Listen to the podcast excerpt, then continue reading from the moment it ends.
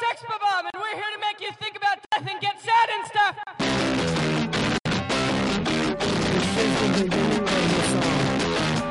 I'm hearing voices voices that tremble and cold. The feminine reaching my threshold,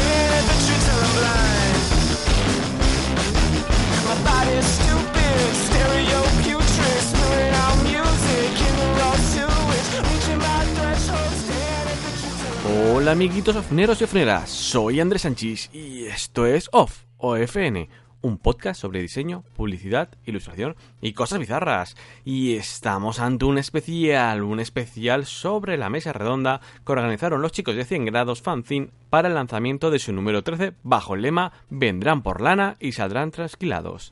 En esta mesa tratamos temas sobre el libre mercado y la exportación e importación de talento en España. Abarcamos preguntas como ¿cómo nos afecta el mercado libre y su globalización a los profesionales?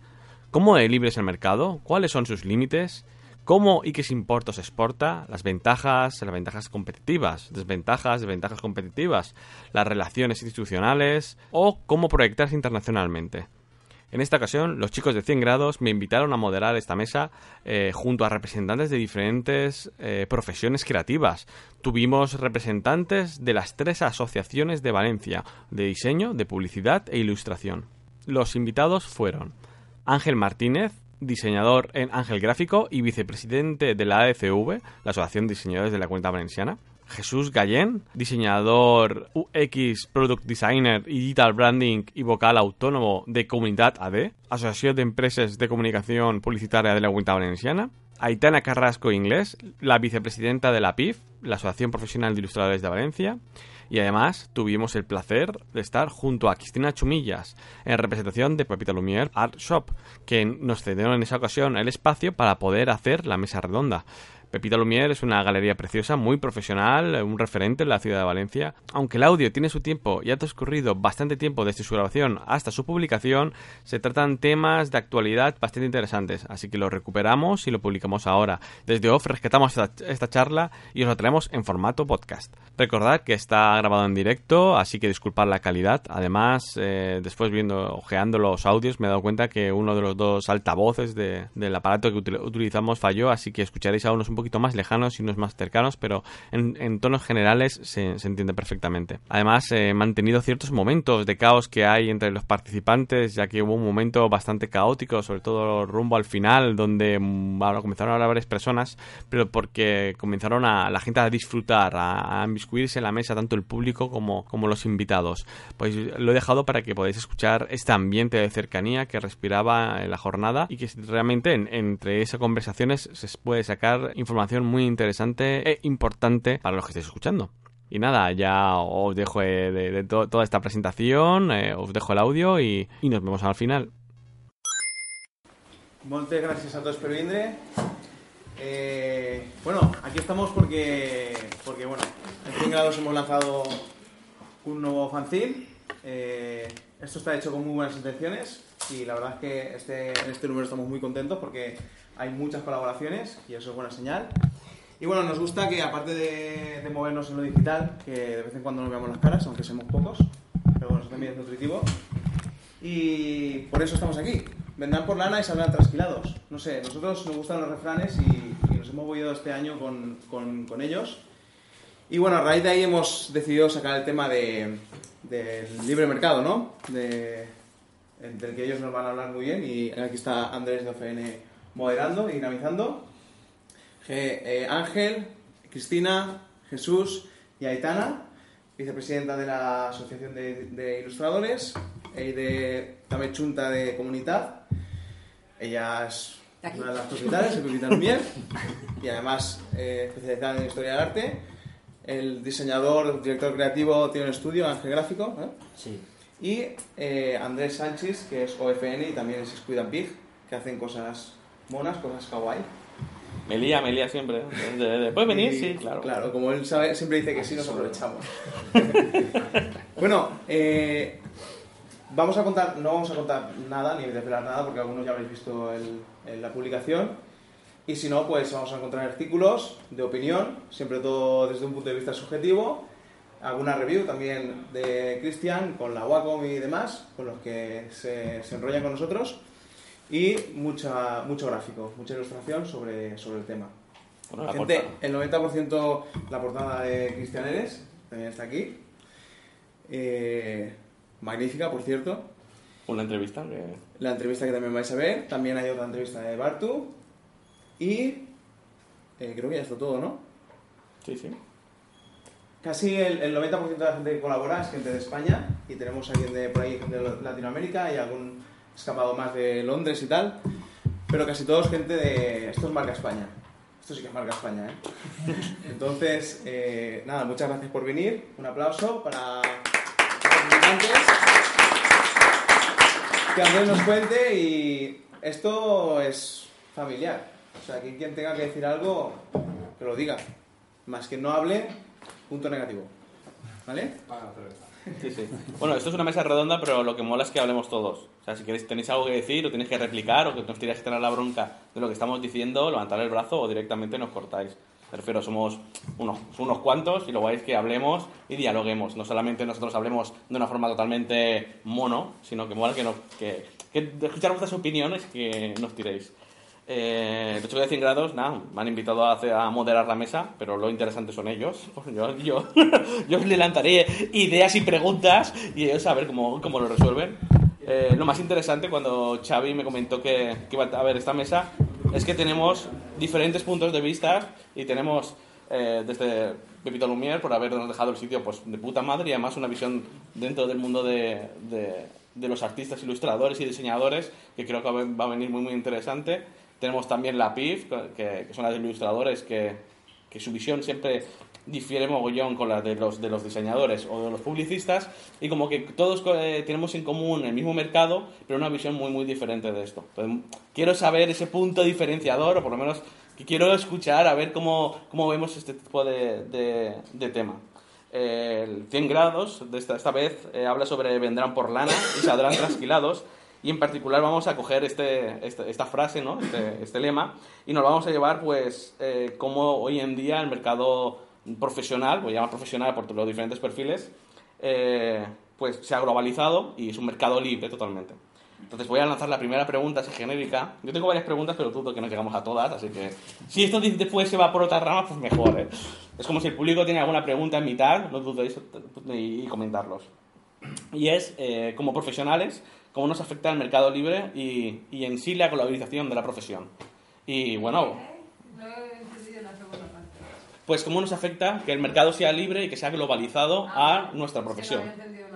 Sí, sí, yo... Y bueno, vas a comenzar por Ángel, que está a mi lado. Y como diseñador o representante de, de diseñadores, ¿cómo ves este concepto? ¿Cómo ves que el mercado libre nos, nos afecta a, a los profesionales?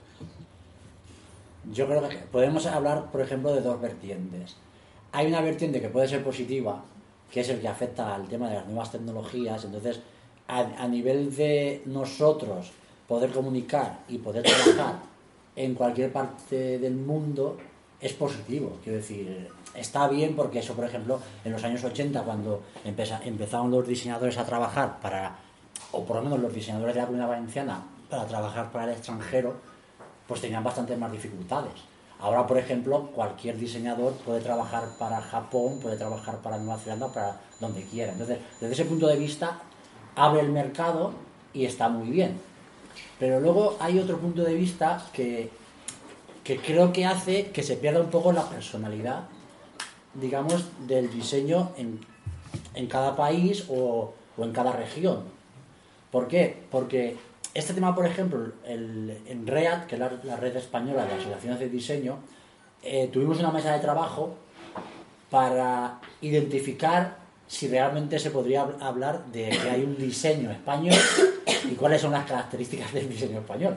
Y al final no pudimos concretar si realmente el diseño español tiene unas, características porque eh, tú en cualquier momento puedes est- estás interconectado con cualquier lugar, entonces tienes influencia de un montón de sitios, con lo que pierdes un poco, no sé si la identidad o, o te globalizas también. Sí, sí, es- Entonces, el, está bien la globalización, pero quizás se pierde la personalidad, digamos, del, de lo pequeño, a lo mejor.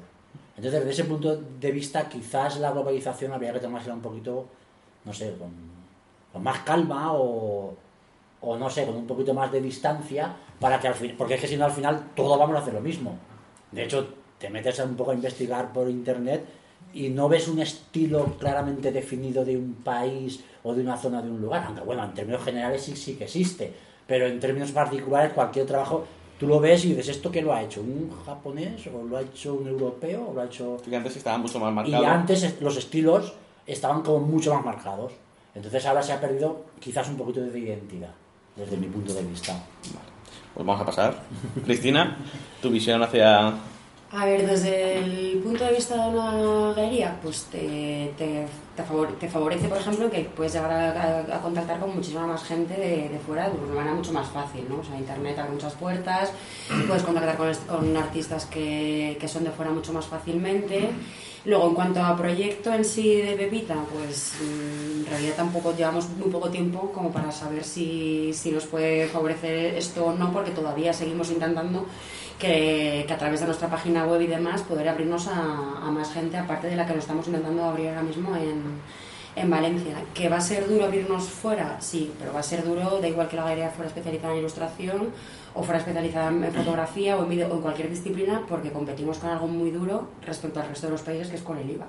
Entonces, claro, para una galería es muy difícil el poder hacerte hueco fuera. Entonces, es como que al final quedamos un poco una globalización española respecto al resto. Porque, claro, luego intentas ir fuera y llegas a un sitio y dices, vale, tengo la misma obra del mismo artista que este señor de aquí al lado que resulta que viene de Alemania, pero claro, él lo vende más barato. No es que lo venda más barato, es que tiene un impuesto menor que pagar que yo. Entonces, ahí es donde nosotros tenemos un poco el, el problema en cuanto a galería, en cuanto a sector, ¿vale? En cuanto a nuestro proyecto en sí, pues todavía nos queda ahí un poquito para, para un poco más de...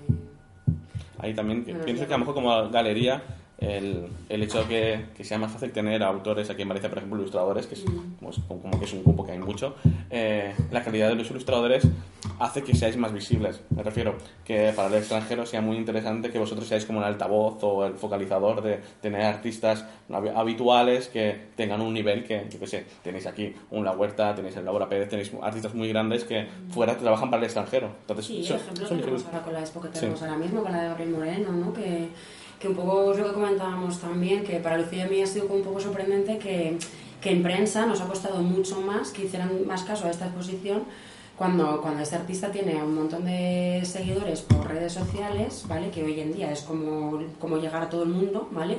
Y, y las ciudades que él suele nombrar ante sus 700.000 seguidores en Facebook y en Instagram y todas estas cosas, que habrá gente que les haga caso y otra gente que no, me parece muy respetable, pero bueno, esa gente le está siguiendo y las ciudades que está nombrando son Sydney, son Singapur, son, es Hong Kong, es Seattle y está Valencia. Y sin embargo ha pasado un poco como, bueno, pues de, de puntillas, ¿no? O sea, entonces nosotros también lo que queremos un poco es poder traer a gente así, que sitúa Valencia de repente en el mapa, mejor dicho, entre el resto de ciudades eh, internacionales, que no sienta siquiera ni Madrid ni Barcelona, que es que es Valencia.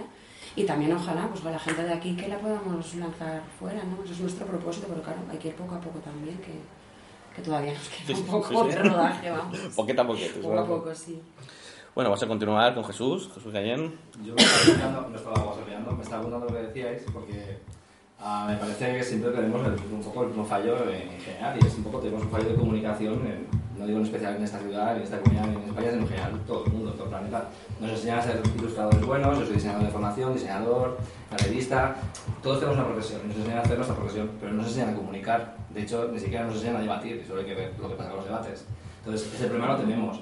Eh, entonces, me está apuntando porque muchos fallos son justamente de comunicación. Tú estabas comentando lo de cuando haces prensa, que te dificulta mucho hacer prensa, que aquí a lo mejor no le interesa a la gente. Pues ha dificultado esta exposición, ¿eh? Eso bueno, es. dificultado no, Aunque luego el chico tenga, el no hay caso. tenga muchas redes sociales. Bueno, pero esa es la comunicación de que sí la hace para él mismo. Ujú. Pero a lo mejor es que la prensa de aquí no le interesa lo- que vendes tú, o a lo mejor tu cliente no es justamente la prensa de aquí, sino a lo mejor ese cliente, yo qué sé, de Liverpool. Entonces, tendrás que encontrar tu vía de comunicación. No te estoy aquí nada. No, no, Lo digo porque en general lo que nos falla a todos es la manera de comunicar y a qué queremos comunicar. También me estaba apuntando lo que me habéis dicho de ah, que perdemos nuestra personalidad, ¿no? la identidad por el resto de la globalización. Y yo creo que puede ser, pero a lo mejor cuando el mejor guitarrista de guitarra española es un japonés, ¿quién gana? Gana la guitarra española y gana justamente esa marca que es marca España, aunque sea japonés. Lo que permite la globalización es, por un lado, permitir que todos podamos lu- luchar Y cuando digo luchar, lo digo en plena conciencia de no tenemos un nuevo mercado, tenemos un nuevo mercado y una nueva competencia. Porque tenemos nuevos clientes que es todo el planeta, tu web la ve todo el planeta, pero todo el planeta ve el resto del web del planeta. Entonces tenemos un- muchos clientes por todo el planeta, lógicamente, que son los millones y millones de, de habitantes, pero también tenemos mucha competencia. ¿Por qué digo que no perdemos la personalidad? Porque justamente lo hacemos nosotros mismos con nuestra carrera. O sea, la carrera que nosotros nos desarrollamos es la carrera que nos va a definir. Entonces ahí es donde definimos. A mí me da igual que IKEA sea referente de mobiliario de diseño sueco, cuando la mayoría de sus diseñadores no son suecos. Entonces, ¿qué pasa? Que la marca sí que tiene una línea de diseño, la ha definido muy bien, la ha definido con comunicación y ya es independiente que los diseñadores sean suecos, sean o sean, de hecho, muchos españoles allí diseñando. Entonces, ¿es, es diseño sueco? No, es diseño de hechos por X personas que hacen un tipo de diseño que lo han llamado sueco, pero no tiene por qué serlo. De hecho, si vamos fuera de, de España, cuando piensan en Gaia no piensan en Valencia, piensan en, Ma- en- no en Madrid, piensan en España. Y cuando lleguen a España, ¿a dónde van? a Madrid, Benidorm o Barcelona. Y la comen allí pensando que es un producto, un producto tradicional de toda España. Todos sabemos cómo son las paellas de allí. Pero da igual, la marca paella significa España, no significa Valencia. Entonces, al final la identidad tampoco se pierde, como nosotros. Yo creo que la globalización, y que creo que la internacionalización al final es buena, siempre y cuando sepamos lo que queremos comunicar. Y ya está. Al final al cabo es, me da igual si es online o si es digital o como decías, nuevas tecnologías. Yo creo que nuevas tecnologías, no veo aquí nadie a lo mejor ilustrando solamente con Boric. Seguro que algo que tocamos de, siempre hay nuevas tecnologías de toda la vida. Eh, creo que al final eh, es lo que nosotros hagamos y queramos proyectar. Me da igual si es mercado local, nacional o, o- multinacional. Eh, hablo de un caso particular que en este caso yo eh, me iba este mes a trabajar a Madrid y me iba a Madrid porque quería coger proyectos más internacionales y al final me quedo porque una empresa de aquí que desconocía que existía justamente busca mi perfil y eh, entro en enero a, a la empresa y voy a trabajar con proyectos internacionales desde aquí. Yo no lo sabía, pero bueno, estaba aquí. Pero ¿por qué me llaman de Madrid si yo estoy aquí en Valencia? ¿Porque mando un currículum? No, yo me, me he tateado, igual yo estoy aquí, que no, no como en el evento, pero somos poquitos, puede venir un evento de poquitos, puede venir un evento de muchos. La cuestión es que intentas estar en los sitios que tú consideras que son interesantes, me parecía muy interesante estar aquí, y te pueden conocer o dejar de conocer, y de ahí puede venir una puerta abierta en un futuro. Y Madrid fue así. Fui a un evento en Albacete, he dicho Albacete, donde por tercer año me llamaron para ir allí de experto, vas de experto a un evento en Albacete, repito, y había un tío de Madrid que me vio. Me vio y es una multinacional que está en 16 países. Me vio y me quiso meter en su empresa. O sea, esas cosas pasan y eso pasa internacionalmente, pasa tal. Entonces yo creo que al final es demostrar lo que uno vale y lo que uno sabe hacer profesionalmente, honestamente. Si lo sabes hacer regular, pues no pasa nada. Seguro que hay algo que sabes hacer muy bien. Entonces es saber venderte y saberlo comunicar al fin y al cabo lo que quieres hacer. Yo creo que el foco lo pondría siempre en esa internacionalización, en, en, en comunicar. Me da igual si es mercado nacional o tal. Al final tienes que descubrir quién es tu cliente o tu usuario o a que le quieres vender algo. O sea, yo creo que al final es más definir eso. Bueno, vas a controlar con Cristina. Eh, que- uh, perdón, con Cristina. Aitana, Bueno, Aitana, Aitana, Aitana. Aitana, disculpa. Aitana, como, como, Eh, como ilustradora. Como ilustradora, estoy un poco de acuerdo contigo que se me ha olvidado. ¿Cómo te llamas? Ángel. Ángel. Con Ángel. Porque al globalizarse todo, eh, hay cosas buenas, eh, tú tienes un blog o una web o un perfil de Instagram muy molongo, donde pones tus fotos, etcétera. Eso abre puertas. Un poco un arma de doble filo, porque te está abriendo puertas, pero ¿qué puertas? O sea, tú ahí entras. A ver, el mundo, en el mundo global, las modas también son globales. Y son a la vez, en todo el mundo. Entonces, eh,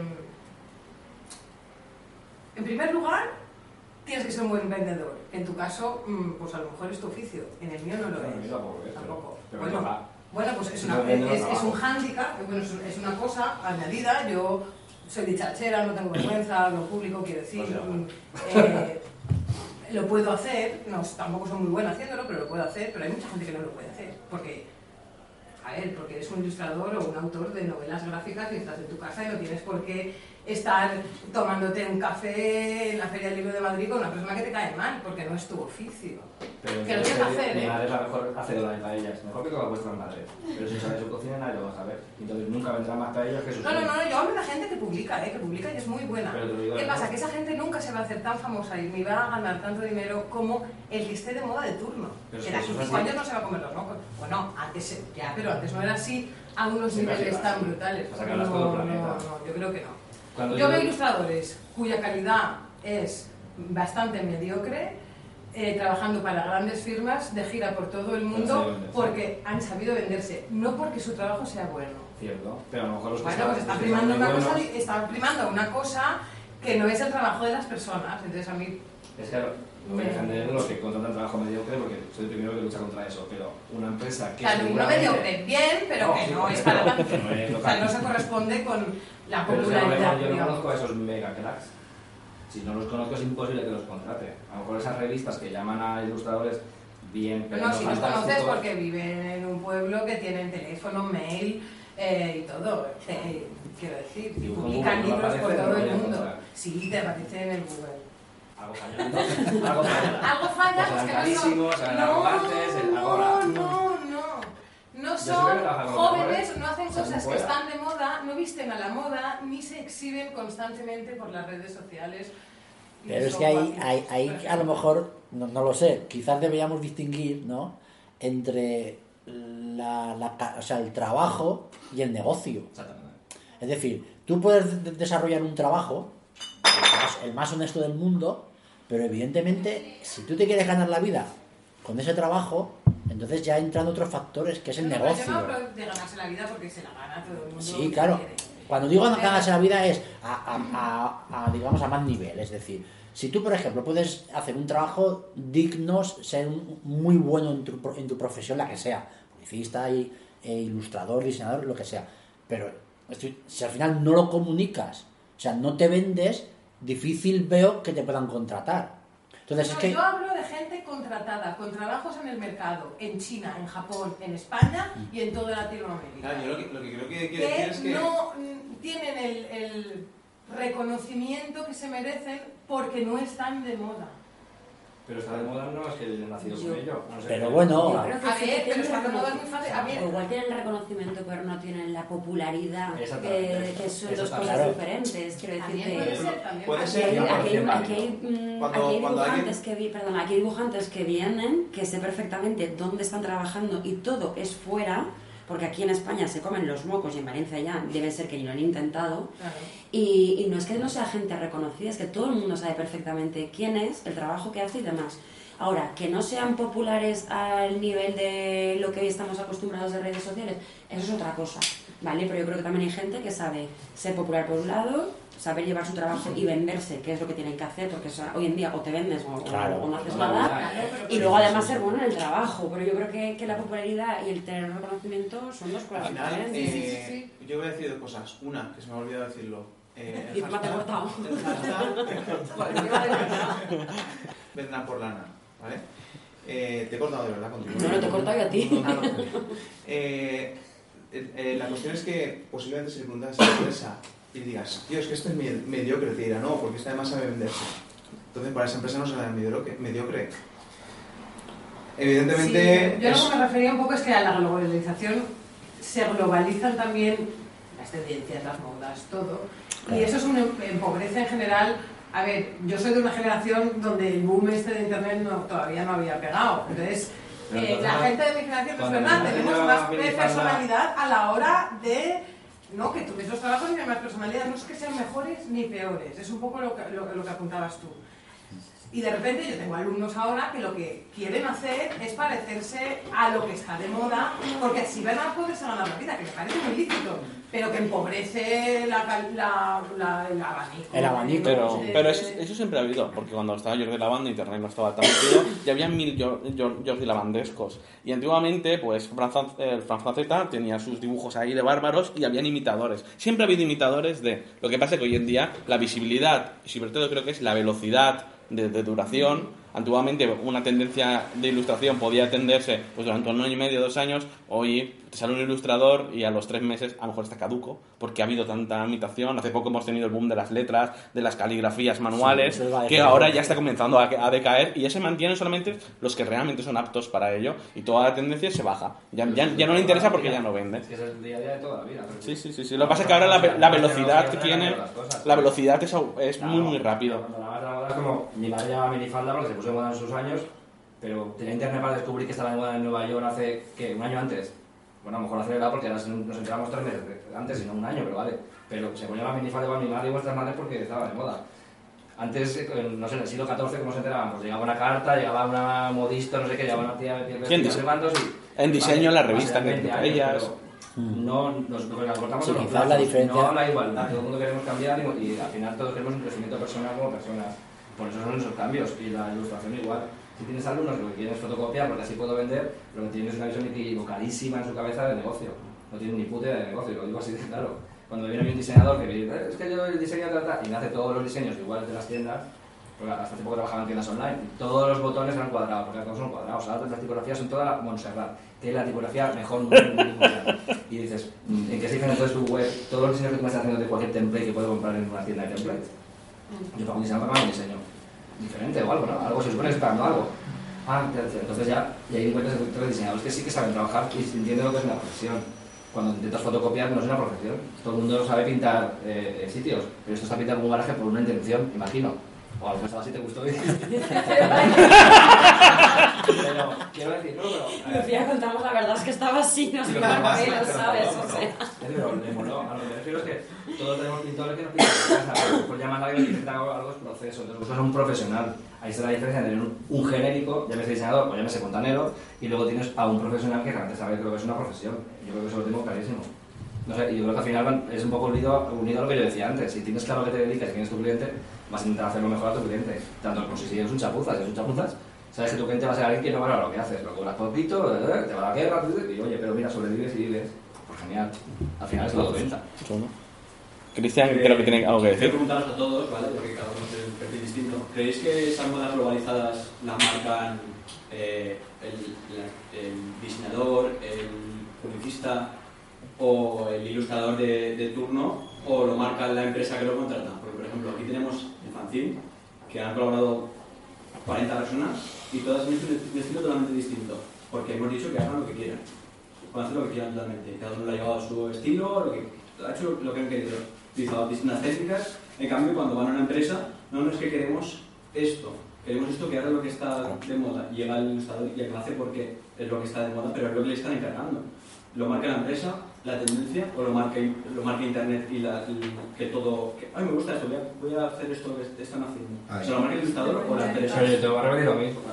Digamos, yo, yo voy a la carnicería y tendrás seguro hamburguesas de estas de mil saborcitos con mil quesitos y mil tal. Yo quiero una hamburguesa de toda la puta vida con mil de grasa.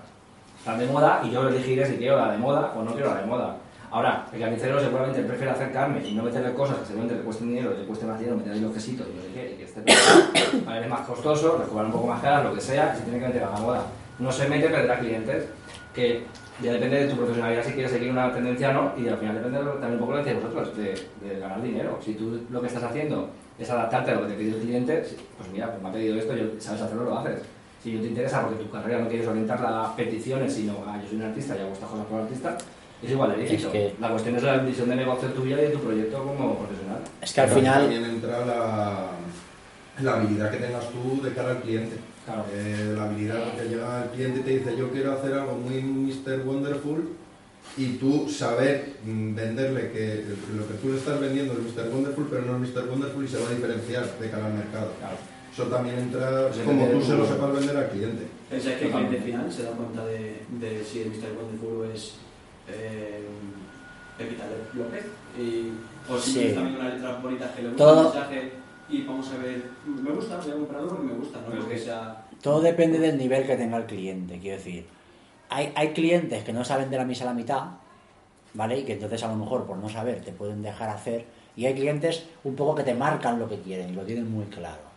Luego también depende un poco de lo que cada uno entienda por o, o quiera enfocar su profesión.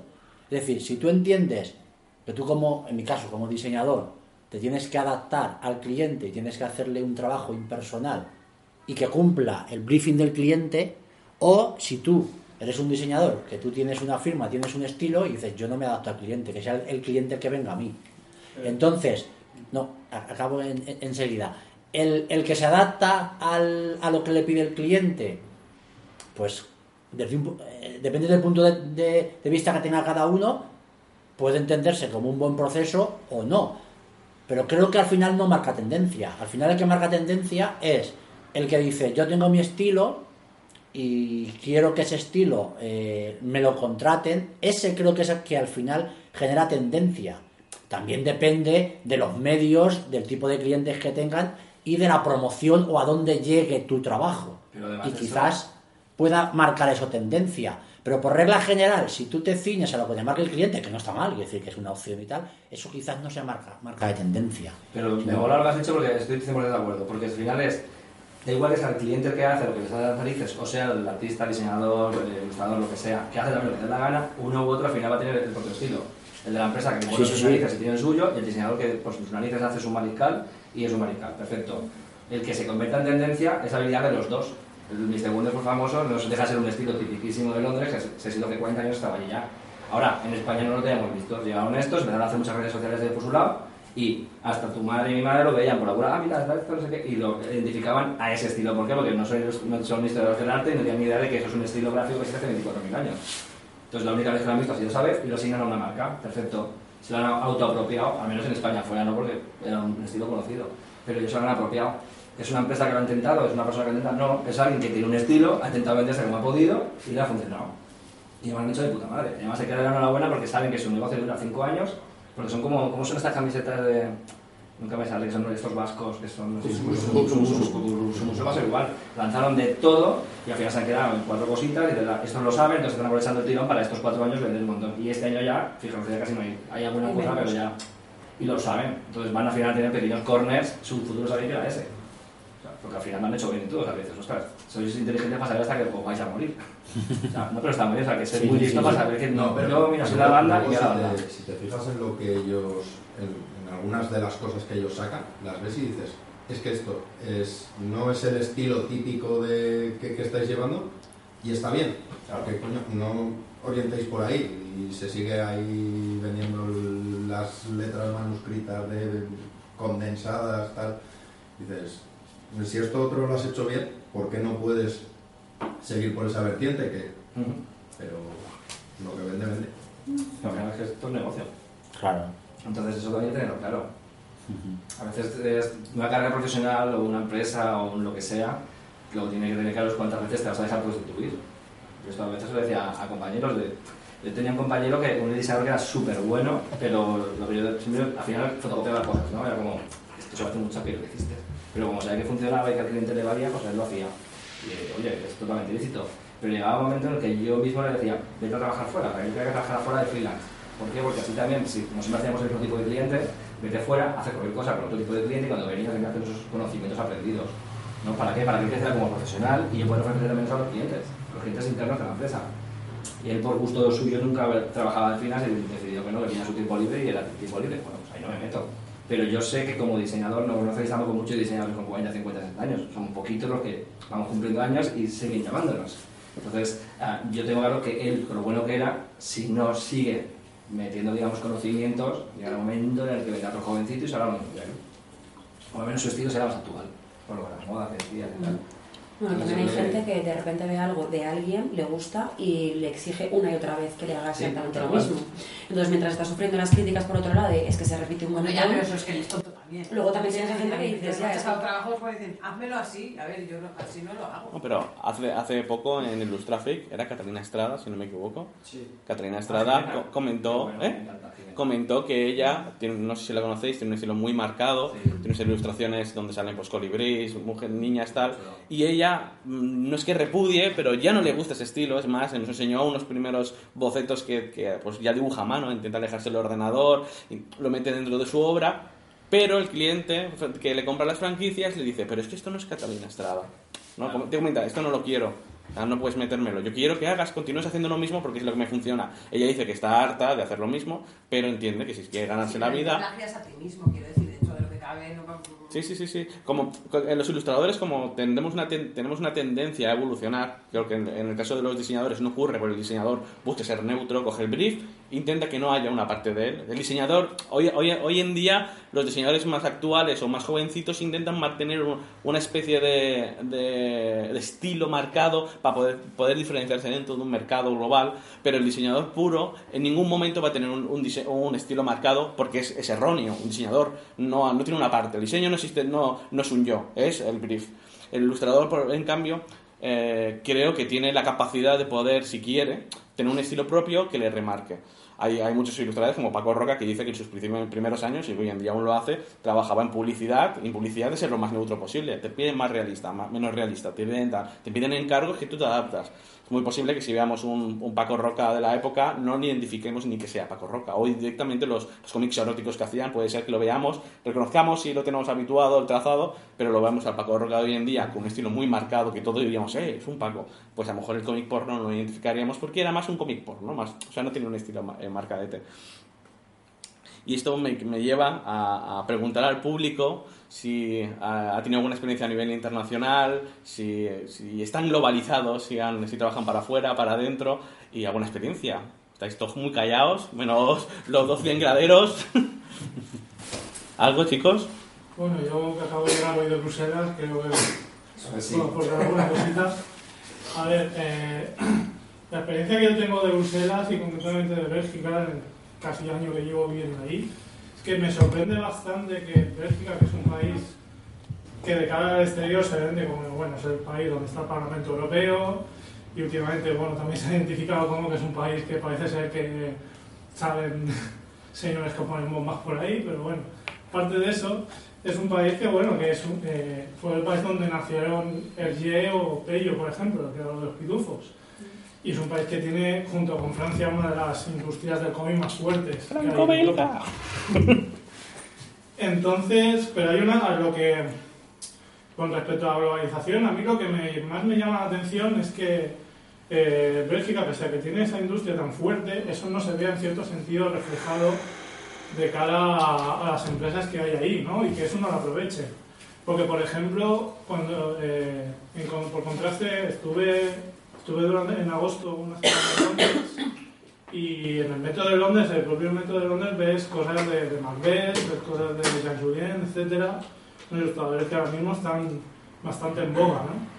Sin embargo, en, en Bruselas yo no veo que se aprovechen de la cultura de la ilustración y del diseño, que también hay, hay ilustradores y diseñadores muy buenos, de cara para las empresas públicas o, o, por ejemplo, las mismas empresas que trabajan para el Parlamento Europeo, ¿no?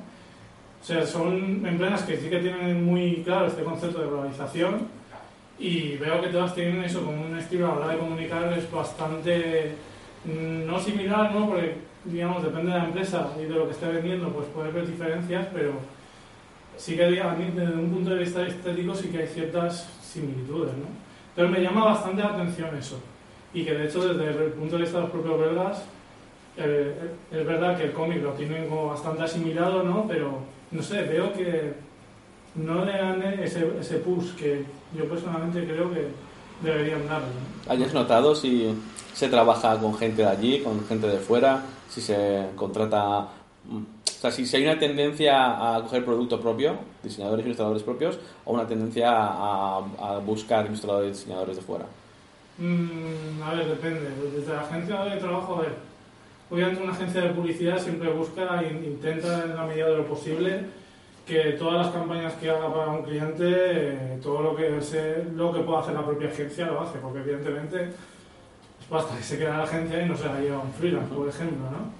Pero cuando se tira de freelance, pues de- depende, se tiran de, de contactos que pueden de, de diseñadores, ilustradores, bueno, más diseñadores gráficos, gente que hace audiovisuales que hay ahí en Bélgica, pero sí que es verdad que también se tira de gente que puede ser de cualquier parte del mundo, ¿no?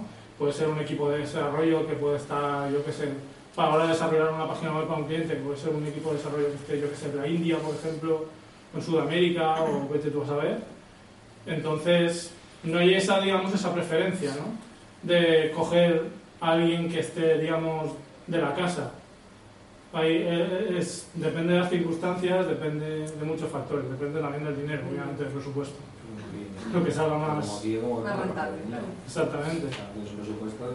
Lo que pasa es que, claro, evidentemente esa, globalización lo que te permite es eso, decir, bueno, tengo este aquí que me pide tanto, pero tengo este otro aquí, me puede hacer igual más o menos lo mismo, o a lo mejor mejor, pero por un precio un poco más económico, pues ¿a quién vas a tirar? Pues está claro, ¿no? Entonces, También quería volver un poquito lo que hemos comentado y lo que ha dicho antes Aitana. Quería retomar una cosa que ha comentado Aitana que me parece interesante, que comentemos sobre todo por el lado diferente, que es el hecho de que como el mercado va cambiando mucho y, y entran estas modas, ¿vale? A nivel global. O sea, de pronto se pone de, de moda en Estados Unidos, a los seis meses nos llega y todos hacemos lo mismo. Eh, creo que sí hay un, en el razonamiento que has dado antes, hay una verdad, que es que ya no se exige la excelencia a la hora de hacer el trabajo, sino que como las tendencias son tan rápidas, no es, no es el mejor el que se compra, sino es aquel que mueve, mueve más gente o, o, o- simplemente es más, eh, tiene más seguidores. Si es verdad que tener más seguidores ¿no? o en, en las redes sociales o ser tendencia no significa que ganes dinero, no por tener más likes significa que tienes, no. Porque conozco gente que puede tener cientos de miles y no gana dinero, y al revés, gente que tiene 100, si es que tiene, porque hay muchos ilustradores, por ejemplo, que pasan directamente de las redes sociales y ganan una, una pasta. Quiero plantearos el hecho de que, ¿cómo veis que el mercado, yo creo que afectado por el mercado estadounidense de consumo masivo, eh, las tendencias de diseño e ilustración entran, se consumen y se vomitan. En diseño sería, por ejemplo, hasta, hasta hace nada las rounded, que vinieron de pronto al mercado, todo era rounded, logotipos a lo bruto, y de pronto se ha vomitado y ahora estamos en otra cosa más gestual. En ilustración, a lo mejor, pues ahora mismo creo que nos está afectando el estilo más Conrad Roset, ¿no? Que, bueno, el estilo antiguo de Conrad Roset, que era mucho más libre, más acuarela, a lo que es ahora, que es más, más trazado, ¿no? Como que hay como un grupo enorme de chicas que dibujan chicas preciosas, pero que tienen un estilo muy muy parecido todas y no sabes ya distinguir entre unas y otras y dices, es Conrad, es, es eh, María... Sea, confundes ¿no? un poco los autores. ¿Cómo, cómo veis esto? Es ¿Veis, que- ¿Veis que es bueno o es malo? Porque lo bueno... tendencias O sea, existían siempre, que antes también cuando había épocas de impresionismo también Ujú. había un montón de pintores que pintaban igual y si ves varios trabajos de, de misma época tampoco puedes decir enseguida quién es quién. o sea, ahí lo que Si no ocurre... estás estudiando un pintor... Sí, sí. Ahí, ahí lo que planteo es que en esa, en esa época, como las cosas son más lentas, eh, la capacidad de llegar a ese nivel de, de gestual, sea, tenías muchas horas de trabajo, lo hacía que, que la obra no la podías distinguir por la calidad. Pero hoy en día, como la cosa va tan de rápido y sabes que en seis meses ese estilo a lo mejor ya no se usa, hay un nivel mediocre. O sea, tienes al referente muy- que es bueno y después a lo mejor el- el- las copias que no son tan buenas. Y como comentaba Aitana, se le da más importancia a la copia porque no importa. O sea, es- eres más barato, va a salir, me da igual porque dentro de un mes no va a estar en pantalla. O sea, te compro a ti y ya está. Pero el autor sigue ahí trabajando y evolucionando. Lo que es, bueno, Claro, es ya, que- ya me estoy yendo demasiado. Lo que, que... lo, que- lo que está claro es que, por ejemplo, la globalización, uno de los factores que digamos que ha introducido es la velocidad, ¿no? Es decir, ahora, ahora todo es mucho más rápido. Pero luego es que también se puede hacer un, un análisis, bueno, que se puede hacer en, en todos los campos. Se puede hacer un análisis horizontal y un análisis vertical. Es decir, cada uno, a nivel, tanto a nivel personal como a, a nivel general, tenemos como una, como una línea horizontal. Y vamos siguiendo un camino, vamos haciendo un trabajo, ¿no? Y, y eso no es temporal. Quiero decir, tú te planteas tu carrera profesional y, y vas avanzando. Y te vas encontrando las tendencias, ¿no? Pero yo creo que son buenas las tendencias, porque las tendencias te pueden hacer evolucionar. Otra cosa es que la cague, quiero decir, que digo, guau, ahora está esto de moda y, y tal, ¿no? Y, y- y te sumas a una, a una tendencia que no la, no la asimilas bien porque ni te toca ni, ni sabes asimilarla y haces una cagada y dices, hostia, pues esto... En el caso del diseño me ocurre mucho. Es que en el caso del diseño ocurre mucho, pero, pero quiero decir, por eso, si tú tienes claro que tu carrera profesional no es tendencia a lo mejor, o, y tú sigues tu camino, no, no pasa nada, pero yo eso, al final, la tendencia tampoco tengo tan clara que no tenga calidad. Es decir, la copia a lo mejor sí, pero el que marca tendencia, si marca tendencia es porque hace un trabajo de calidad. Pero, por ejemplo, en, en diseño, por ejemplo, cuando vemos un trabajo de Cruz McCruz, ¿vale? Cuando vemos un logotipo de los suyos, que tiene una impronta muy dura y que hoy en día siguen funcionando, o- Sí, o- sí, sí, sí, sí. los ves y dices, podía ser Claro, es hecho. que ese- el, el, el Cruz tiene una, una carrera horizontal impresionante. Quiero decir, e- ese, ese señor no tiene, bueno, el estudio que tiene ahora no va, a- no va por tendencia. O sea, incluso tiene estilo. Es decir, tú lo, Es constructivista, bueno, sí, sí. Hombre, sí, lo sí, sí, reconoces. quiero lo decir, reconoce. tú ve- ve- ves un logo que, que choca un poco con lo que estabas comentando antes, que yo estoy de acuerdo contigo. Quiero decir, que el diseñador no debería tener una firma, no, de- no se debería reconocer, pero al final se reconocen. Quiero decir, tú ves a Mario Eskenazi y, y dices, este tiene un estilo de trabajar, determinados di- diseñadores tienen su... Ves a Isidro Ferrer, es decir, no es tendencia, pero se reconoce, ¿no? Quiero decir, que hay y, y, él, y tiene su carrera, ¿no? Pero a lo mejor su estilo ese que decimos que se le conoce a día de hoy, en su momento era la tendencia del momento, que sí que fue así. Tanto el de Cruz como el de. Puede ser. Ferrer. ¿Cómo entendemos la en su tendencia? momento- en su Cuando- de- cuando lo reconoce más gente. Pero era, era lo que se llamaba en ese momento. O sea, no han dicho logo- sus primeros logotipos no eran logotipos que en ese momento eran rompedores por algo diferente. Era lo que se llamaba en aquel momento. Lo voy a diferenciar en que la Pero tendencia es que haciéndolo, tempora- se es, una temporalidad pequeña, podemos decir Sí. que... eh, Pero yo no estoy de acuerdo la con tu afirmación de que No, no, yo la también. mediocridad. O sea, me parece que eso es eh, depende de la, La- Yo no, yo no, yo- Pero es que el ilustra... ¿Sabes lo que pasa? No Jesús, que- Jesús, que la mediocridad eh, entra dentro del concepto de ilustración. Puede ser que en diseño no tanto... O sea, eh, comunicativamente no, porque en, en ilustración hay un factor técnico... Solo tenemos que ver los carteles de esta ciudad hasta hace nada. O los de ahora. Hombre, Para A ver, tenemos el cartel que acaban de sacar de, de Navidad. No sé si lo habéis visto, pero son un montón de niños. El cartel, conceptualmente, no hay ningún rasgo, eh, ¿cómo se dice? Eh, cristiano, ¿no? O sea, eh, religioso. Eso me parece cojonudo. Pero la ilustración, técnicamente, es- se puede considerar si es la más adecuada o no, más teniendo todos los ilustradores que tenemos en Valencia. ¿Es un cartel bueno? No es un cartel bueno. Es un cartel pasable, que en concepto está bien, pero en ejecución Y está yo- muy mal. eh, levanto la mano como por parte de la asociación de publicidad. ¿Qué es el objetivo del cartel? El objetivo del cartel es vender que Es- tiene que no tiene que vender. Cartel- ese cartel lo vende. Ese cartel no sé, no lo, Comunica. No lo porque no lo sé ni que lo ha hecho ni. Sí, sí, sí, ni sí. lo he visto. Pero, no lo he visto. Pero es que el- ni siquiera lo he visto.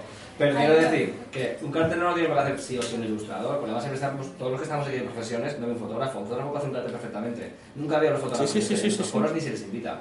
Entonces, lo que quiero decir es que un cartel no lo tiene que hacer porque sí un ilustrador, o porque sí un diseñador, o porque sí una agencia de publicidad. Un cartel tiene que tener una función, porque de por sí tiene una función, si no sería una galería de arte, sería una obra de arte. Que la hace alguien porque le inspira a hacer algo y se pone ahí, se pone, se pone. El y hace algo el cartel- él a sí mismo le, le ofrece algo. ¿Y el cartel? Y alguien que compra una obra es exactamente lo mismo, imagino que tú podrás decir, pero cuando un ayuntamiento o cuando quien sea, una empresa, decide poner un cartel en un MUPI, tiene un objetivo, el que sea. Publicitar la Navidad, felicitar la Navidad a los vecinos, lo que sea, decirle que han puesto arbolitos en todas las plazas, que imagino que lo que quieren decir. No lo sé, lo que ellos quieran decir. Ahora, algo que comunicar un cartel, para eso es un cartel. Si no hubieran hecho flyers, hubieran hecho, yo qué sé, una canción por, sonando por el hilo musical, no lo sé. Pero han hecho un cartel para comunicar algo. Entonces, según lo que quieres comunicar, llamas a X, a X profesionales. ¿Cumple o no cumple el objetivo? Yo me meto ahí, no me meto si es bonito feo, hay muchos o hay pocos, o... porque me trae el pairo. ¿Se cumple el objetivo? No, pues entonces lo criticaremos, porque si no cumple el objetivo que tenían puesto. Ahora, si hay muchos ilustradores o pocos y llaman o no llaman, Pero eso, eso, por ejemplo, que estás diciendo es el debate que, que se abrió en Facebook con el cartel de la violencia de la mujer. Sí, porque no se entendía. la comunica o no comunica. O sea, si no comunica, cumple el objetivo. Estéticamente precioso. Pero ¿cumple el objetivo o no Ahí cumple el objetivo? Eso... Y de hecho, eh, hay luego bastantes polémicas porque estoy hablando con Xavi Calvo, con Sí, Nicky con Queco, Nacho Gómez. Porque es anti todo eso, porque es súper publicista. Sí, Y nada más, Nacho Gómez que es bastante troll, entonces. Es muy troll. Más Nacho novela. Nacho es así. Sí, sí. Pero ah, la cuestión es que ese cartel, ¿qué sirvió? Sirvió de que yo, por ejemplo, en mi vida he hablado de un cartel de a la mujer, de hablar de discutir. Y a lo mejor gente que no somos nosotros, de la profesión, que es que hablamos, a lo mejor discutimos, a lo mejor por hablar y por discutir le salió a X personas en sus muros porque Jesús ha comentado no sé dónde. Pepita ha comentado no sé dónde. A lo mejor ve que de un cartel lo ve y no entiende el significado. Con lo cual a lo mejor ha conseguido darle una difusión a un cartel que de por sí no la tiene de normal. Porque se ponen los mupis y ahí está puesta la foto bonita de lo que sea. Entonces, por algún lado a lo mejor sí que cumplió el objetivo. A lo mejor no el típico que esperábamos, sino por el lado Por el lado de la discusión. Claro, pero bueno, de puta madre, a lo mejor estaba buscado, no lo sabemos. Ah, pero bueno, luego también surgió la discusión, si me un poco más, un poco Sí, sí, más atrás, bastante. tampoco mucho, con, lo- con los carteles del 9 de octubre. Ya no por lo de que dijeron que si era un coco o no era un coco, No, paz. Eso no tiene Pues Eso no estoy hablando de que, que sentido. hubo uno que no sé si lo hizo la Generalitat y el otro lo Sí. hizo el Ayuntamiento, que uno era la, la Sí. bandera. Ese fue mi timeline. El ayuntamiento y el- el 9. Pues eso, no sé cómo estaba la cosa, que ahí también hubo discusión que si uno estaba bien, que si el otro no estaba mal.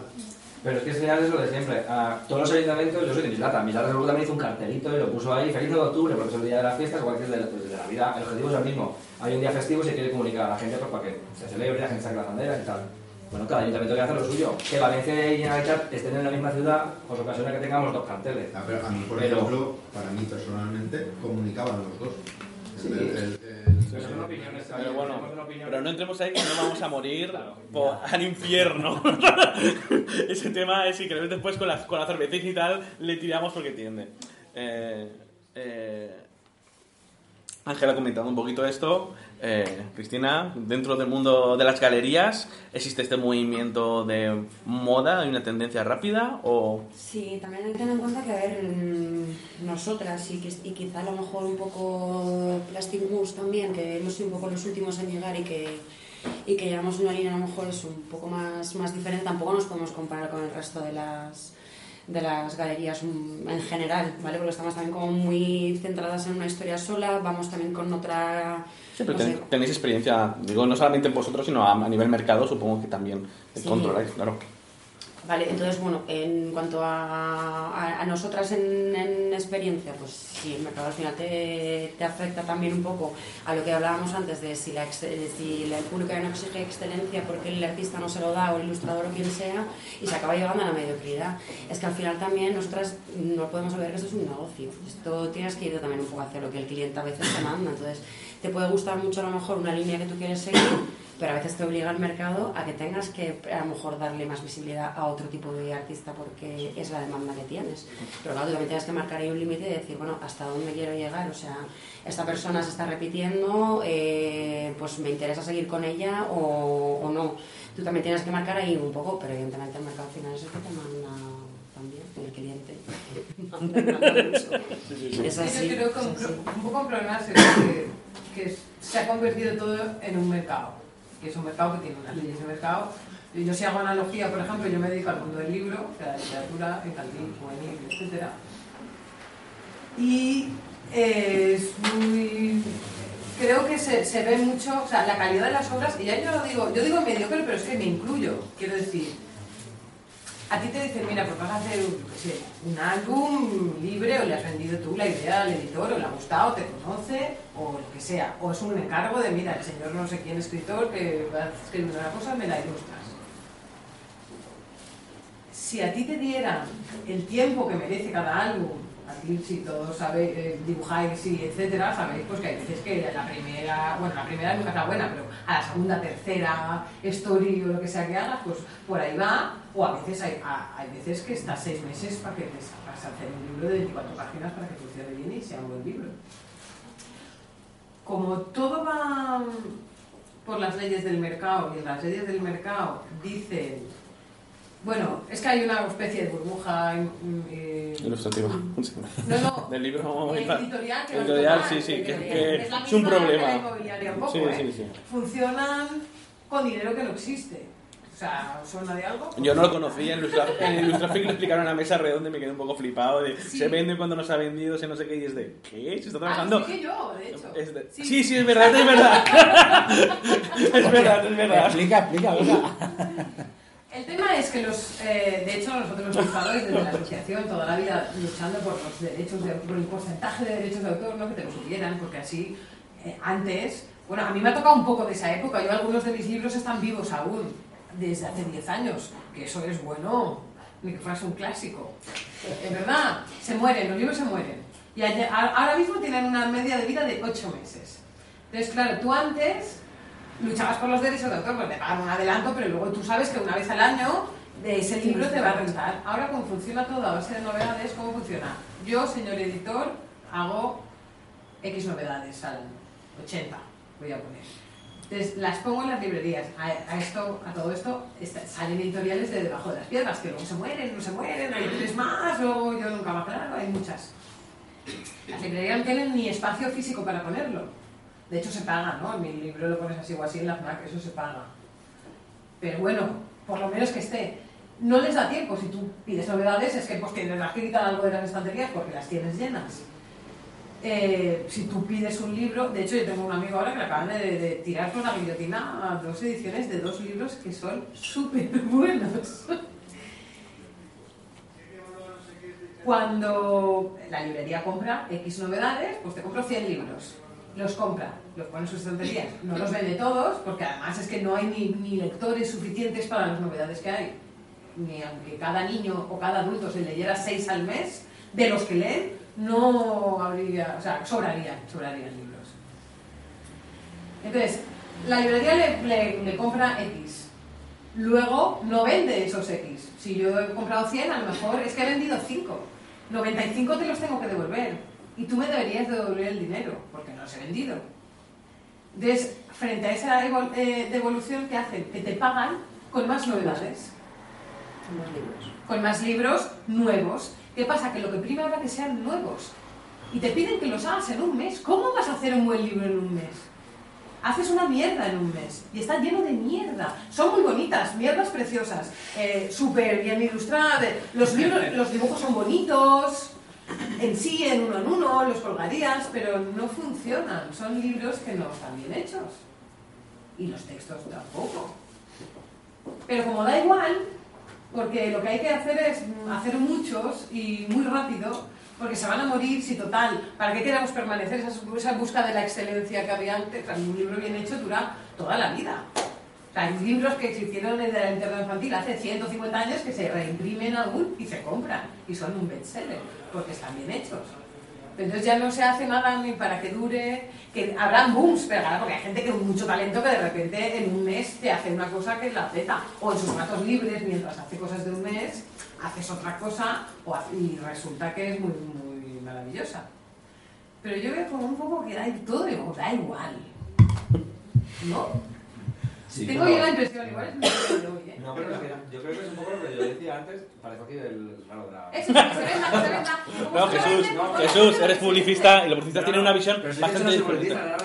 No, no. y en la junta, pero es publicista. No, no, pero yo he trabajado en publicidad, desde la publicidad la percepción del mercado es muy diferente a la de diseñador Sí, pero- o pero- como ilustrador. Pero voy a meterme en algo para no hablar de nuestro público. Ah, yo trabajo sobre todo en digital, todo lo que hago es online, ¿vale? Y ¿cuánta gente hace webs por 100 euros, por 200, por 300, por 1000 euros? Donde yo trabajaba, el mínimo era 20.000. Y no éramos ricos, éramos 10 personas trabajando ahí a full, no llegamos a tiempo porque 20.000 significa 20.000 cosas más. O sea, es así. ¿Cuánta gente hace una web por 1.000 euros? Y discutíamos muchas veces con un cliente nuestro que era mega conocido, se llevó 1.200 millones de premios por todos lados. El tío, me van a hacer la web para mobile. Lo van a hacer bien en el móvil se haga responsive, no sé cuánto, me lo hace por 500 euros. ¿Euros? Yo lo hago en responsive, te lo van a enchufar y puesto. Pero una tienda online, tenía que vender. O sea, hay la responsabilidad la gente que viene con el móvil no tiene que verlo bien, tiene que comprar. O sea, el objetivo no es que la vean, no tienen que leer, es comprar, comprar, comprar. Ay, ya, pero es que claro, son 500 euros, tú vais a cobrar no sé cuánto, que decimos, lo hacemos gratis. Lo vamos a hacer gratis. Pero entonces, el objetivo nuestro hacer la base gratis, ¿cuál era? Que lo hiciera. Pero lo hiciera ¿por qué? porque tenemos amor, somos altruistas. No, no, no, le dijimos, lo vamos a hacer gratis, pero vamos a hacer la mejor web del mundo mundial. Y al final de año ganamos un premio como la mejor web, web de, mejor online de alimentación de todo el mundo. Que eso fue brutal. Y más por delante de Amazon, por delante de, de tal. Pero lo hicimos como objetivo nuestro de comunicación. ¿Se puede saber la marca? medio- ¿Se ¿eh? puede saber la marca? Sí, la mejornaranja.com. Ahora, ahora sí entráis un poco ya, ya hace como seis meses que no tocamos. Pero lo que quiero decir es que esa página, ah, ellos podrían haber decidido mediocridad, que es lo que ofrecían todo el resto, pero por presupuesto, por tal, y porque hay empresas que la ofrecen también, por lo que dices, pam, pam, pam, te lo pongo, me gano 100 euros, oye, sobrevivo, lleno la nevera, que es lo que tal. Y habemos otros que nos autoexigimos un mínimo. La, la mediocridad depende de lo que uno quiera exigirse y también lo que tu carrera profesional quieras. O sea, Mira, eso es al final realmente, por ejemplo, en el, en el campo del, del diseño, que más o menos es el que domino No yo, eh, puedes hacer, quiero decir, si realmente quieres hacer un, un buen trabajo, normalmente al final palma, palma casa. ¿Por qué? Pues porque si quieres hacer algo bueno, entonces tú al final dices, vale, por este trabajo que me pagan 1.500 pavos, o me pagan 800, o me pagan 2.000, quiero decir, hay veces que sí, hay veces que te lo pagan, pero hay otras veces que tú, tú decides, es decir, me pagan esto, lo hago chungo, o me pagan esto y yo sigo manteniendo mi nivel de, de trabajo. Yo entiendo que al final tienes que mantener tu nivel, Claro, porque al pero- final eso es lo que te vende. Quiero decir, eso al final es lo que te, lo, lo- lo que te va a vender. ¿Sabes? Sí, pero esa velocidad que tú dices. Es cierta, que existe, pero existe en todos los sitios.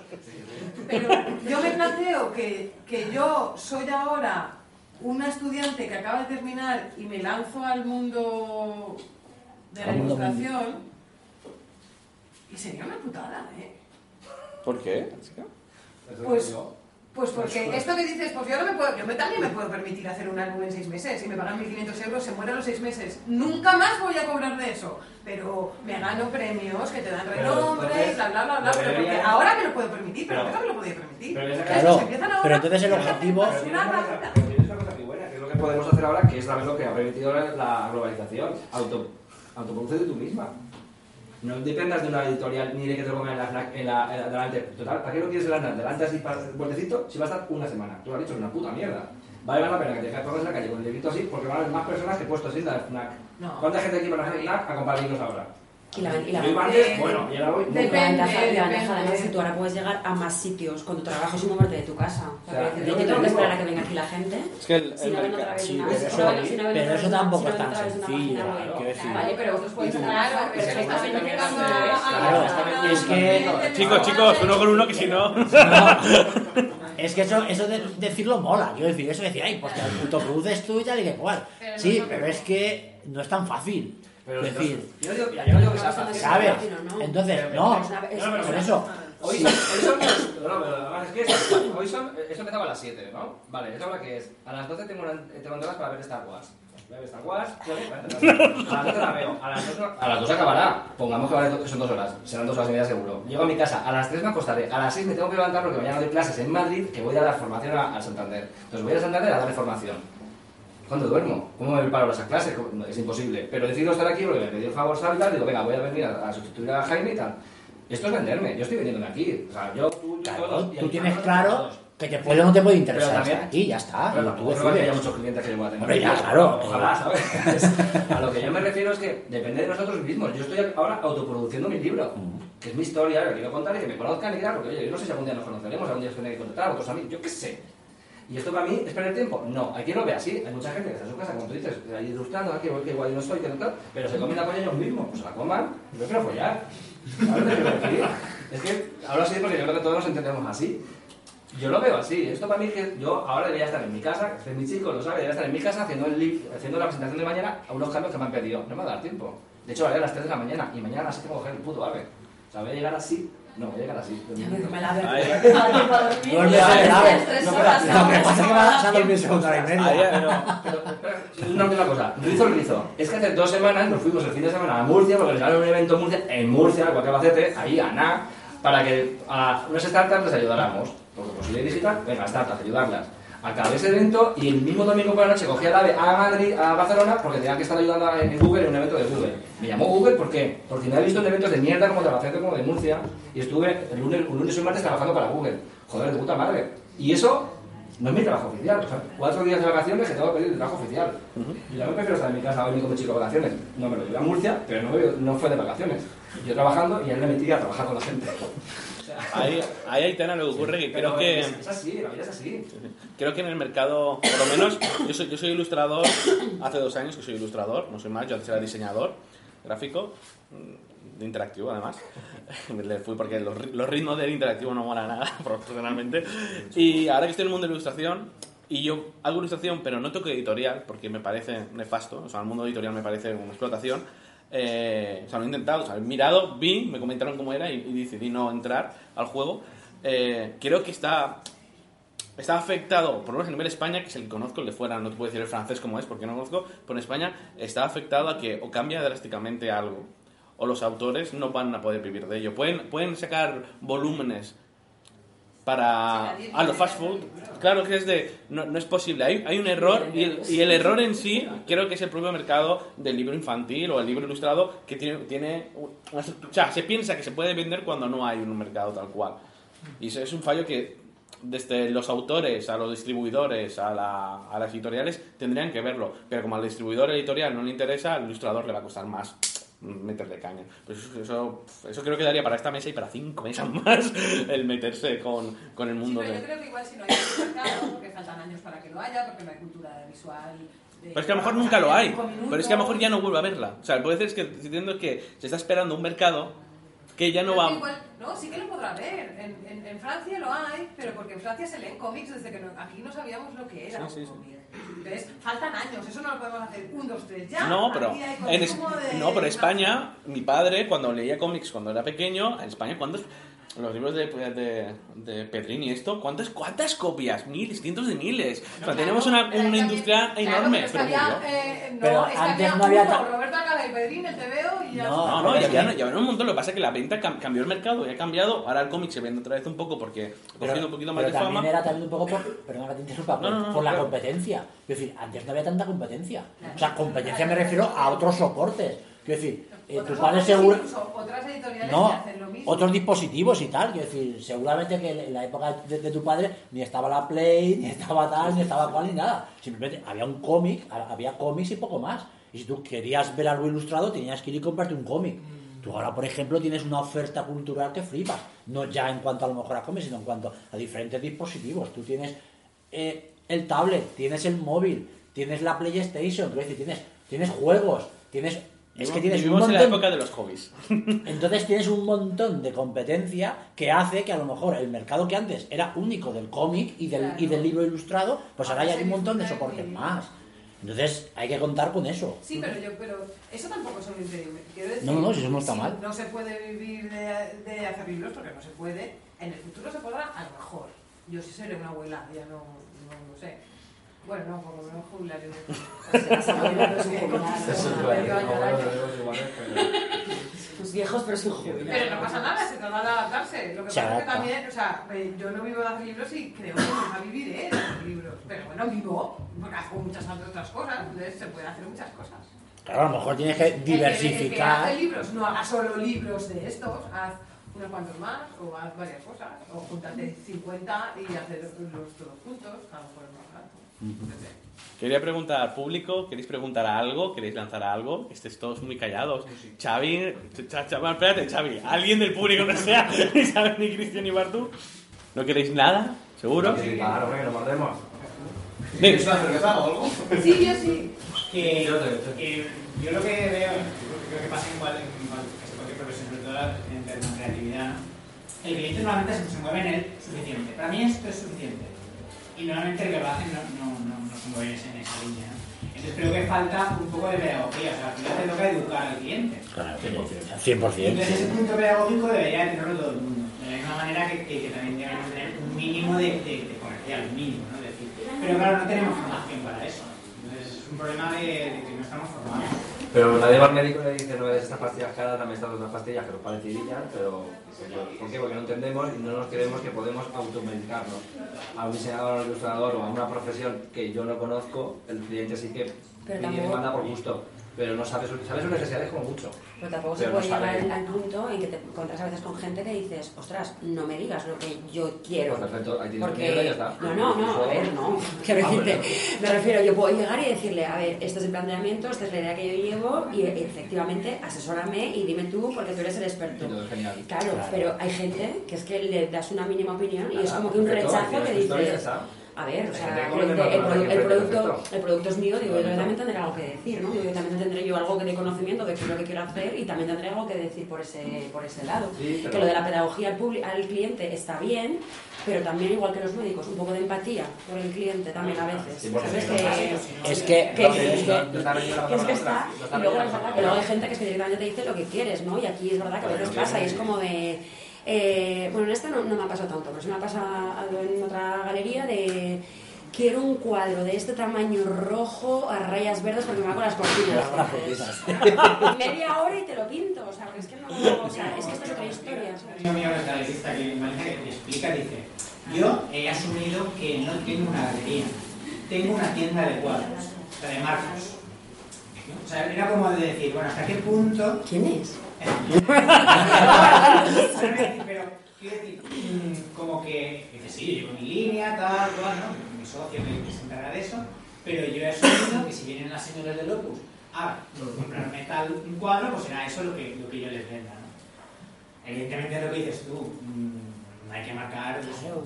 Pero creo que lo que hay que tener, lo que hay que tener claro es que nos movemos en un mercado donde hay una cada cliente es, es muy particular. Quiero decir, de hecho, no hay dos clientes iguales.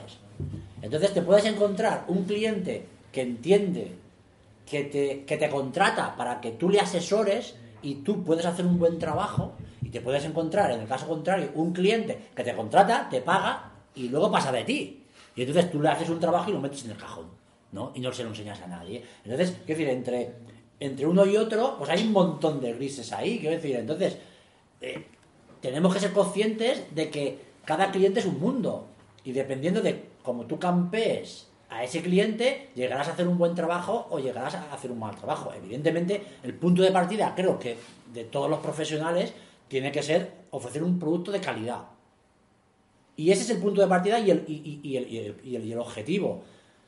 Que hay veces que te encuentras con un cliente que te dice, pues a mí tal, yo quiero esto y me haces esto. Dices, ¿por qué vas a hacer? Pues cobras y si te he visto no me acuerdo.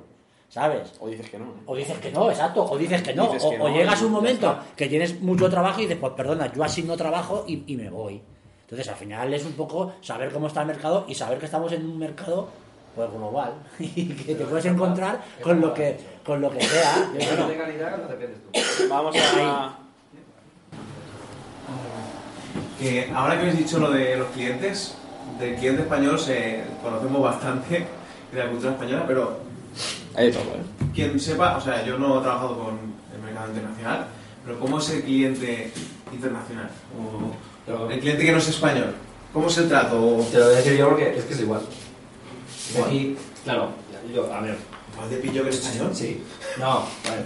Voy a defenderlo esto bien. Cuando aquí vemos trabajos de fuera, cosas de fuera, yo siempre digo, es que fuera es muy bueno, es que fuera no sé cuántos. Lógico, es que han pasado primero la frontera de su barrio, luego la de su ciudad, luego la de su provincia, luego la de su país, luego a lo mejor la del continente y luego nos llegan aquí. Es que buenos son los americanos, ¿no? Pues que no vemos la mierda americana, vemos los cuatro cosas buenas que llegan aquí de América.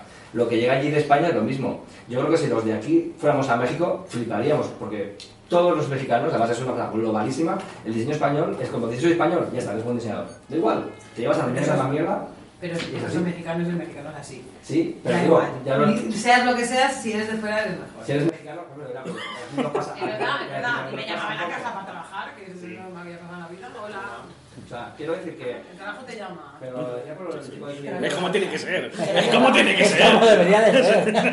que te llamen por tu trabajo. Porque, porque soy Aquí, aquí pasa mucho, ¿eh? Aquí pasa mucho que, que empresas españolas tienden, hace poco lo vimos con el anuncio de publicidad de, de la lotería Sí, y hubo la un- lotería. cierta polémica a nivel sector pequeñito, eh, el hecho de que lo de fuera... mierda, mierda. ¿Eh? Está bien, conceptualmente a lo mejor no tanto, pero que técnicamente de producción es muy buena. ¿eh? Técnicamente muy bien, pero Eh, no era- no una película, era un anuncio. Sí, sí, bueno, pero no buscaban un anuncio, buscaban una película, buscaban un corto. Bueno, no entremos en el tema.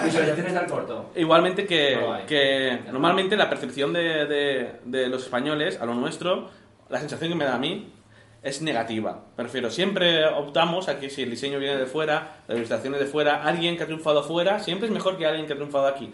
Me refiero, lo vemos con mejores ojos. Si yo ahora mismo cojo y mañana me voy a Nueva York, estoy en Nueva York, pongo y digo que he expuesto allí en una galería, su percepción hacia que yo haya expuesto en Nueva York, en una galería, aunque sea un cuarto de esto, así pequeñito, será superior a que yo exponga aquí, en toda la sala, en Valencia. Su percepción es bastante diferente, aunque la exposición de aquí haya vendido todos los cuadros y allí ninguno. Recuerdo a Brosmind en el año 2009 de una charla en el Blanc y comentó que expuso en Barcelona y vendieron un montón de, uno- no sé si habéis visto unos toys suyos que tienen de cerámica, que son los, que tienen un sombrerito, expusieron en Barcelona y vendieron casi todos. Hicieron una exposición en Nueva York, no fue nadie y no vendió ninguno. Y se comieron, las papas y dijeron, ¿por qué? O sea, pero la percepción de que habían expuesto allí era mejor. O sea, la percepción de hemos Claro. expuesto en Nueva York Pero ahí es donde la, Pero ahí- ahí es donde la, mediocri- la mediocridad la queremos hacer excelencia. Es que ahí también depende, a mí me viene, a ver, o sea, no sé, me viene alguien y me dice, es que has puesto en Nueva York, ¿vale? ¿Dónde? O sea, es que quiero ver también referencias, quiero ver cosas. Para empezar, no es lo más importante, evidentemente, como todo el mundo. O sea, no es que yo aquí venga pidiendo el currículum y si no tienes nada, no tienes ningún tipo de cabida en Pepita Lumier, no sé eso es lo que nos prima Lucía y a mí. Evidentemente, claro, es importante también, pero ahí ya tienes que ver tú y decir, vale, sí, habrás puesto ahí, pero ¿qué tipo de trabajo haces? O sea, que también tenemos nosotros que mantenernos un poco también con nuestro criterio y nuestra historia. Efectivamente, decir, yo bueno, sé creo que al final es has puesto ahí, pero no entras dentro de lo que yo quiero hacer. Y no es que lo que yo quiera hacer sea lo mejor, que posiblemente a lo mejor no sea lo mejor del mundo, pero mm, es mi criterio, es mi vida, es lo que tengo que mantenerme ahí, ¿no? Y eso, y tu mediocridad no la puedo hacer de repente excelente porque triunfas fuera. Ujú. Sabes que el ejemplo que hemos puesto antes de Gabriel no era precisamente por eso, o sea, principalmente era porque nos gustaba su trabajo, pensamos que tiene calidad, que técnicamente es muy bueno, que a nivel publicidad mueve muchísimo y que luego, joder, pues sí. Si además internacionalmente se mueve mucho, pues oye, mejor para nosotros también, ¿no? Y para la gente que, que ha comprado obra suya, pero claro, tienes que mirar también. Claro, se ha puesto en la China, ¿vale? Pero ¿dónde? Es que yo creo que ahí lo- eso ocurre porque hay una falta de criterio. Es decir, a ti te viene uno y te dice, ostras, he puesto un Nueva York, ay, de puta madre, ¿no? Y dices, vale, bien, pero ¿qué es lo que haces? Si tú tienes un criterio que, más o menos dices, vale, eh, esto tiene calidad, esto no, te va a dar igual que uno haya, haya hecho 200 exposiciones en el extranjero, porque a lo mejor resulta que viene alguien que ha hecho una exposición aquí y dices, hostia, este tío tiene calidad. Pero el tema está, si no tenemos criterio y, no- y- y- y nos regimos por unos valores diferentes a los que son o, o los que definen la calidad, ahí ya es que cuando te viene el, el problema. Es decir, yo muchas veces, no sé si a vosotros os pasa, en- os pasa, entras en, no sé, en, en una web de cualquier empresa y tal y que cual y empieza un currículum, ves ahí y dices, hostia, este tío se has puesto aquí, ha hecho este trabajo, este, tal, y luego realmente ves el trabajo y dices, joder, pues el trabajo es un poco una mierda, ¿no? Y sin embargo, a lo mejor ves un, un estudio más modesto, una empresa más pequeñita, que, que a lo mejor tiene un recorrido más corto y dices, ostras, pues este tiene calidad. Entonces, al final, a, a lo que voy es que creo que es falta de criterio. Y si tienes criterio, te va a dar igual que hayas puesto en un sitio o te hayas puesto en otro. Tú sabes si ese trabajo es bueno o no es bueno. Y si es bueno, va a exponer en el extranjero, va a exponer aquí y, y va a tener clientes donde sea. Creo que ese es el, el hándicap. El hándicap creo que es hacer un producto de calidad y bueno. Y si tú haces eso, va a dar igual que trabajes para una empresa extranjera que para una empresa española.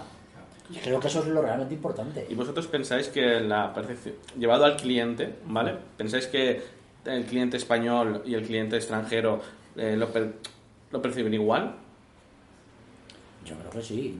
Yo bueno, sí. yo por la experiencia, tampoco tengo mucha, pero sí que... Yo, a ver, yo voy a decir- Tengo experiencia, bueno, en el campo de la animación, que tengo una coproducción con una, una productora canadiense, ¿no? Y, y mi experiencia es que sí, que quiero decir que tienen criterio, pero... Igual que el español. El, el problema es que quizás cuando sales al, al- al extranjero, el, quizás, el- quizás, tampoco estoy seguro, quizás te tenemos como poca fiabilidad. Es decir, te- aún, persiste en determinados sectores el, el jiji jaja. En que aquí en España somos como más de jiji jaja y realmente no somos serios en el trabajo, cuando, cuando es todo lo contrario. Es decir, tan serio podemos ser nosotros como un alemán, pero hay de- determinadas, no sé, que tenemos un criterios que, que nos echan encima y decir, el español no es fiable y tal. Y, y siempre tenemos un poquito así. cua- Y tú tienes que demostrarlo, al final se demuestra y ya está. Entonces el cliente extranjero yo creo que puede Yo ser creo que está diciendo Xavi, que al final, pues, tampoco, al final no voy a acabarlo, pero es justamente eso.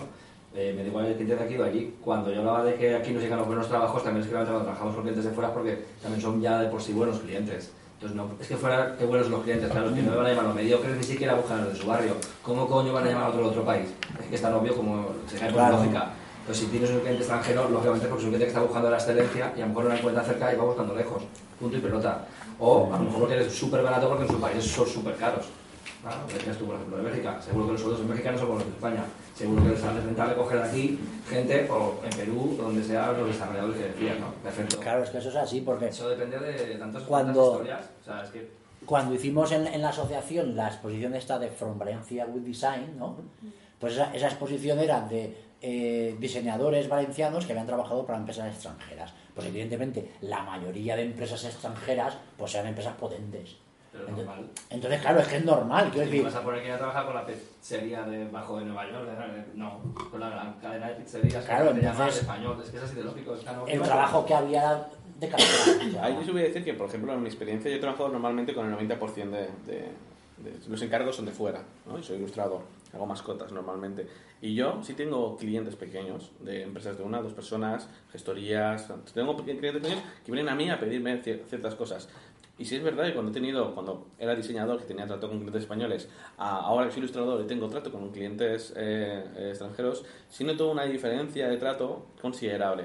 Y es el hecho de que normalmente, yo digo esto ya a nivel experiencia personal, eh, lo, lo comunico a ver si, si os da esa percepción, y es que ellos entienden que yo soy el profesional, me están pidiendo el encargo a mí, y, y- y confían no solo en la ejecución, sino que en la idea y en cómo lo voy a, eh, cómo lo voy a hacerlo. O sea, tienen en cuenta mi opinión, mi opinión no, sino mi estudio hacia lo que, que ellos quieren. Entonces aquí que en no España lo diciendo, normalmente me tiende... Porque no han cogido uno de su país, están haciendo un research y han también encontrado a ti y han decidido que tú eres el que va a decidir Pero el tamaño de empresas son pequeños. Da igual, Porque aquí, aquí a nivel, actitud. aquí a nivel pequeño... Fíjate que yo no he hablado de grande ni pequeño. Estaba hablando de actitud de la, de la empresa como tal. Que a lo mejor no. Es como mi casa, que pinta mi casa. Te puedo decir que la pinte un pintor que viene 20, ¿sabes? En, dos días me la pintan toda entera, o que venga un ilustrador y ponga tres meses a ilustrarme las paredes. Es decisión mía. No depende de que sea Nike y quiera que me decore las oficinas. Puedo ser yo en mi casa que tengo pasta, ¿sabes? Anso, que me da, que no la tengo, pero, pero habrá gente, ojalá hubiera gente que entonces tendríamos más benefactores de algún lado, pero bueno, o sea, eso sería, al final no depende del tamaño, depende de la profesionalidad que tiene una empresa.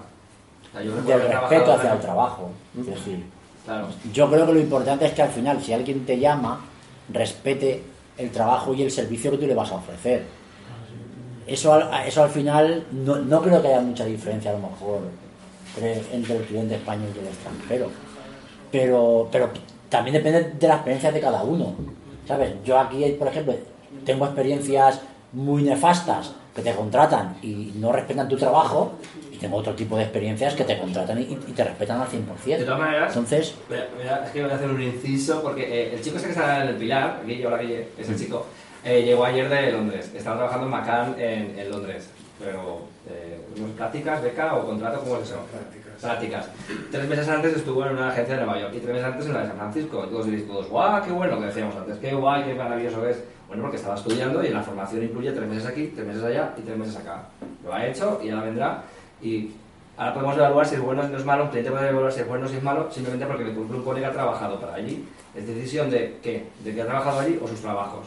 Entonces, los clientes al final depende, es que me acuerdo ahora, lo estaba viendo ahí a Guille y digo, voy a hablar de porque viene muy a cuenta de lo que estamos diciendo. Justo hoy ha trabajado en agencias internacionales con clientes multinacionales o no, a lo mejor le dejaban hacer los cafés, que no sé, porque llegó ayer y aún no he hablado con él, hoy hablaré con él. Pero, Guille, ¿te llamas? Guille. Guille. Guillermo, una pregunta. ¿La perfección estando estos, estos nueve meses, nueve meses fuera, con otras empresas de fuera, con otros tratos? No sé si has dado prácticas aquí en España o has tenido experiencias con amigos que te han comentado. ¿Ves alguna diferencia? ¿Ves que a nivel... ¿Sabes? ¿Es, es lo mismo? ¿Es lo mismo trabajar en Nueva York en una agencia de becario que estar en Madrid, por ejemplo? Aunque se llama CAM, que es la misma empresa, pero ¿es la misma idea? Acá en Madrid y en otros sitios es completamente distinta. O sea, aquí los tienen a casi todo el mundo súper explotado, haciendo mierdas prácticamente, eh, pagando fatal y trabajando miles de horas y al final, o sea, tampoco te dejan demostrar realmente lo que, lo que tú eres.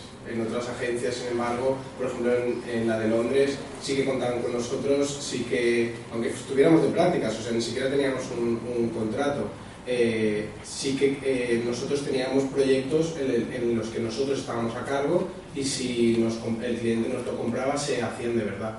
Sin embargo, por lo que me han contado, yo no he estado, pero en Macán, por ejemplo, de Madrid, eso no pasa así. O sea, eres un becario, pues eso, en plan cafés y lo que la gente no quiere hacer, te va a tocar hacerlo a ti y nunca vas a, a brillar por lo que tú haces, sino que te quieren para pues eso. Hago el inciso de ahí porque me mola justo lo que acaba de decir, porque eso significa que la de Londres seguramente capitene muchas campañas globales y la de Madrid seguramente no, porque depende de los 4 o 5 de arriba y tenga abajo 50 monos haciendo monadas. Que es lo que, pero porque ellos deciden, no porque la gente está mala. Ellos han decidido que quieren tener unos monos que hagan monadas. Pues esa gente seguramente en Madrid no llevará tantas campañas globales como a lo mejor Londres, porque entre ellas también luchan, ¿no? Me imagino por contratos y por, proyectos, con lo cual deci- al final es la decisión de los de arriba también que quieren hacer. Y es lo que decías tú, criterio. Ese criterio que han decidido, han decidido tener monos y ellos son los estrella. Vale, pues hasta que te mueras estrella y se a la empresa.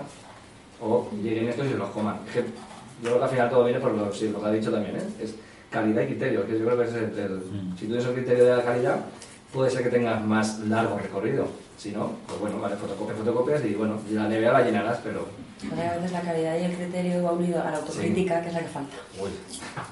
Bueno, Creo. Eh, bueno, yo, yo vengo de Venezuela y, y- y pasa igual. La gente de Venezuela, trabajando en Venezuela, es cualquier ilustrador y si vas para afuera y vuelves, te abren más las puertas. Es como fuiste tres, nueve meses, seguro ahora una empresa, entregaste el currículum, de repente no te escucha como te está escuchando que volviste de haber hecho las prácticas afuera. Entonces, eso también es como, o sea, no ves la calidad, sino estás afuera, te voy a, voy a abrir las puertas para escuchar. Pero no sucede en el, en el país, según lo mismo. Sí, aquí sí. Aquí Yo sí. que en México gané un premio y la gente que no me ha hecho no he puesto caso nunca en mi vida me entrevistaba en el periódico. "Ah, no quiero. Ah, lo quiero yo. Sí, ¿no? De eso que dejas un, un portfolio cuando empiezas en ilustración, que encima yo los imprimía y todo, porque no tenía ordenador. Era aquí los títulos, las escribía a máquina. No, pero...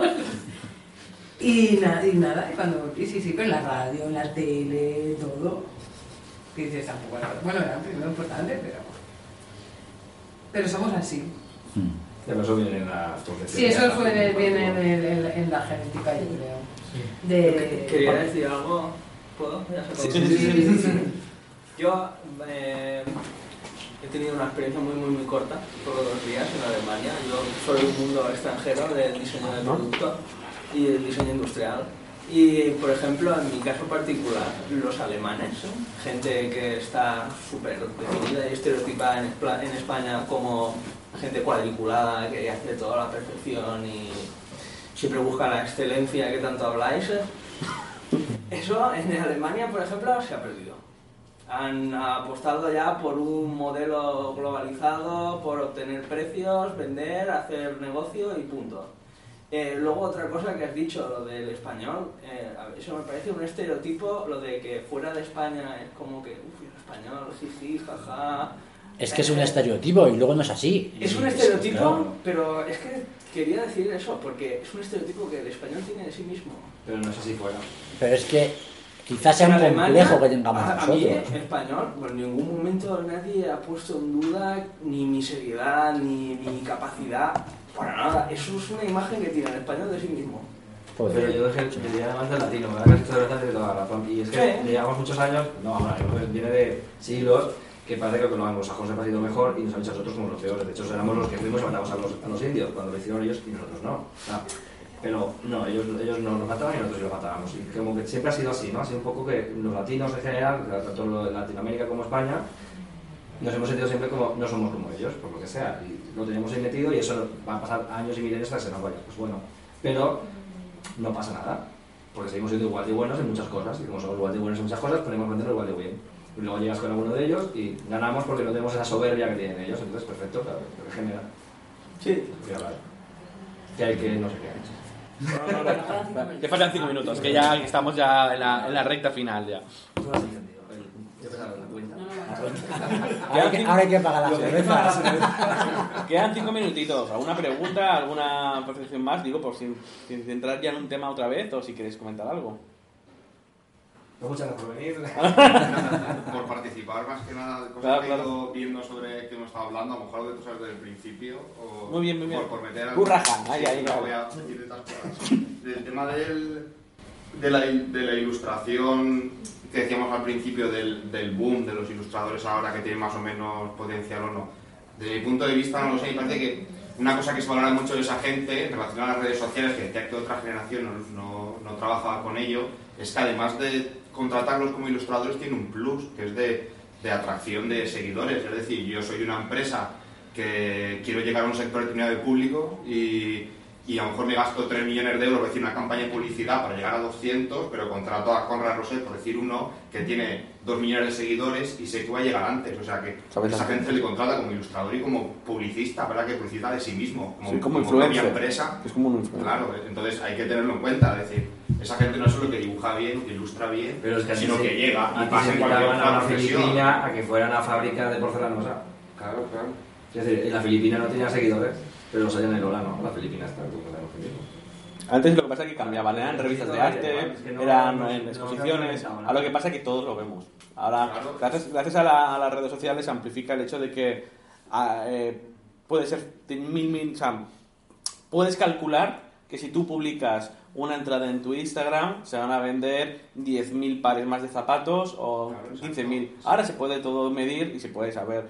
Ya, ya entraremos en el mundo de las, de las ego bloggers y todos los influencers a nivel online, no solamente ilustradores. Lo que pasa es que a nivel, sobre todo en ilustradores, creo que no tanto diseñadores, creo que se ha notado más. El ilustrador, Instagram es un medio muy bueno para él y que tiene una cantidad ingente de seguidores y que ellos, pues, con el haga un anuncio, va, imagínate hagan un calendario, pues el calendario se va a agotar, o sea, sacan una, una edición especial en botella, los fans por sí solos van a comprar el producto. Entonces estamos jugando a, a nivel artista, ¿no? Estamos, estamos sacando al artista que, que tiene con Roset y lo convertimos en un icono. Pero bueno, esto antes pasaba con Picasso, supongo, o supongo que en otra época pues, ocurrían con otro tipo de, de gente, el torero, ¿no? O los que enseñaban el reloj, yo qué sé.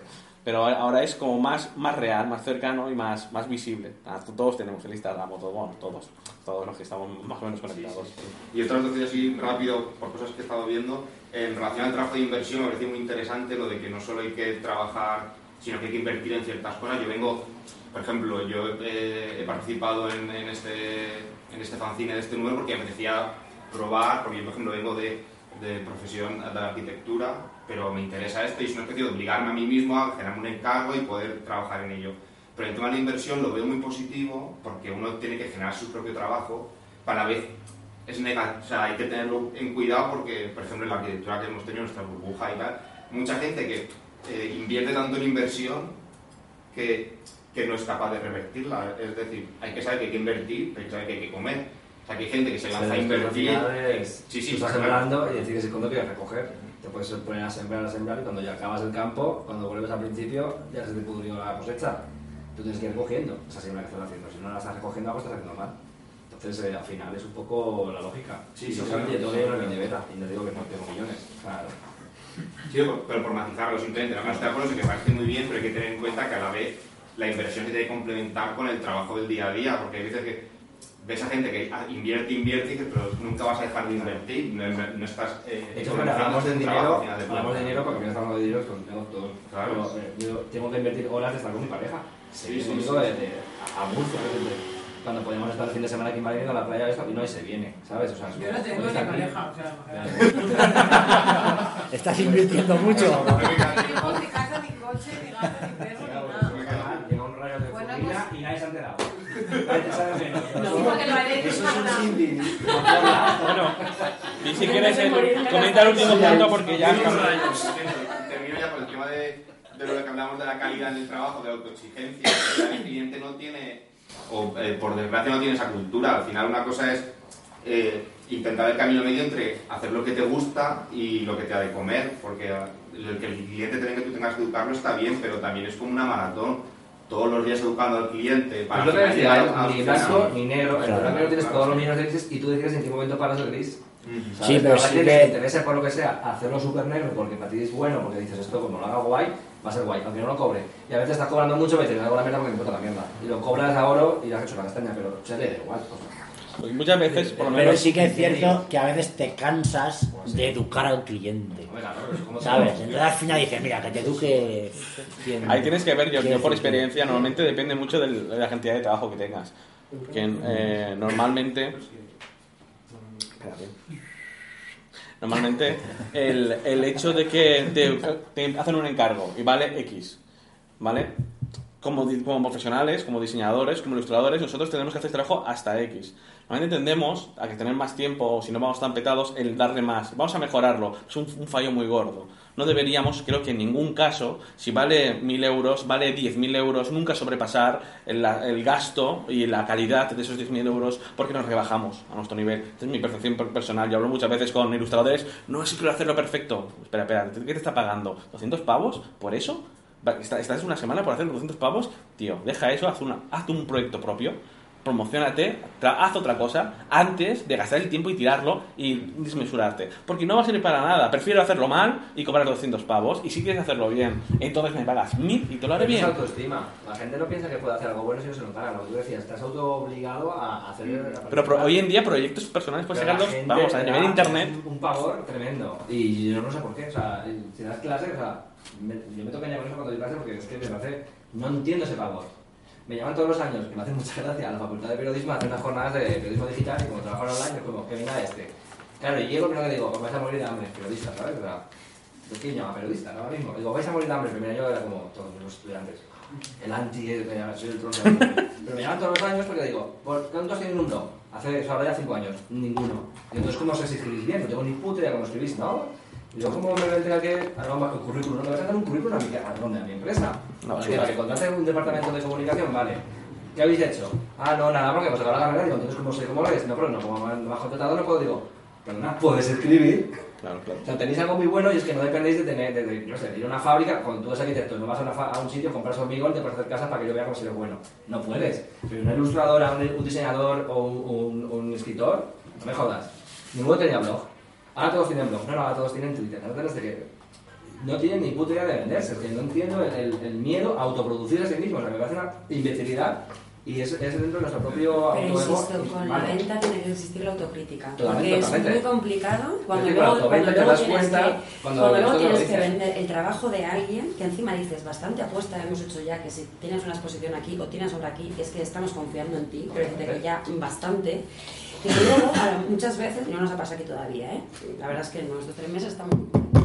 Pero sí que llega gente de repente te como diciendo, o sea, si no has vendido mi trabajo, es que tú eres muy mala vendedora. Dices, "Mira, o sea, y es que encuentras con mucha gente, verdad. Y es gente que dices, vale, pero ¿qué has hecho? O sea, es que te estás intentando vender con dos cosas porque te piensas ya que son la bomba y con eso ya quieres vivir el resto. No, perdona. Trabaja más, muestra más tu trabajo, véndete, pero haz autocrítica también. ¿Sabes? Que, eso que yo creo que a veces en el- estos trabajos se pierde. autoproducirse lo que produce es que el resto de gente diga que, o sea, yo no sé si un periodista es bueno o malo si no escribe, pero él escribirá. Y entonces alguna persona dirá, eso me ha gustado, eso no me ha gustado, y ellos tendrán que aprender a hacerse como profesionales, en los gustos y en los no gustos, y decidir si quieren ir con los gustos o no. Y al final viene lo que decíamos Claro, y calidad. pero ahí- si no lo hacen, es imposible que mejoren, es que es así de obvio.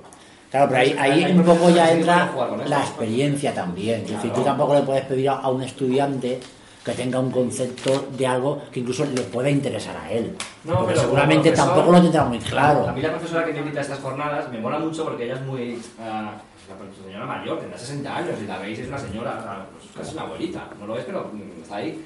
Y me mola porque les hace ejercicios diciendo tenéis que hacer una investigación de no sé qué cosa. Y las deja en Instagram, las deja en Foursquare, las deja no sé qué, para que los chavales vayan y tengan que... Les, por, por cojones tienen que hacerlo así. Y cuando las entregas de trabajo los empezaron con Blogspot, ahora los hacen en un WordPress, luego no sé qué.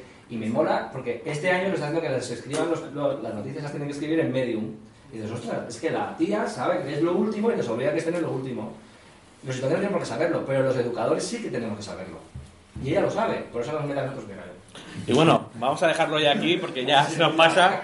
Muchas gracias a los cuatro por, por, dar vuestra opinión sobre el tema y como mola siempre dice por las ramas y hablar de todo porque así somos poquitos y, y mola. Y muchas gracias. Bueno, y gracias a todos por venir.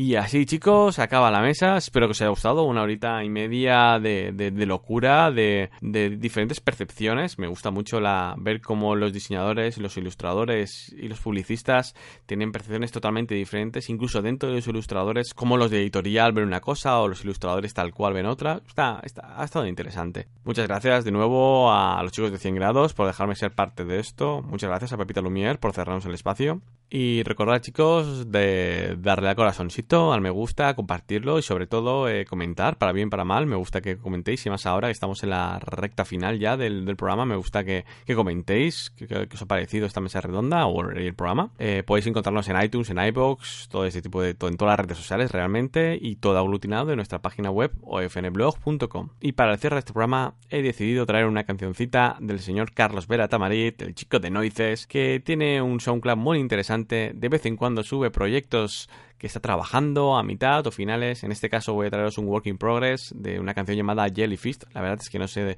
si es un trabajo personal o si es un trabajo para una marca. Hoy lo dejo.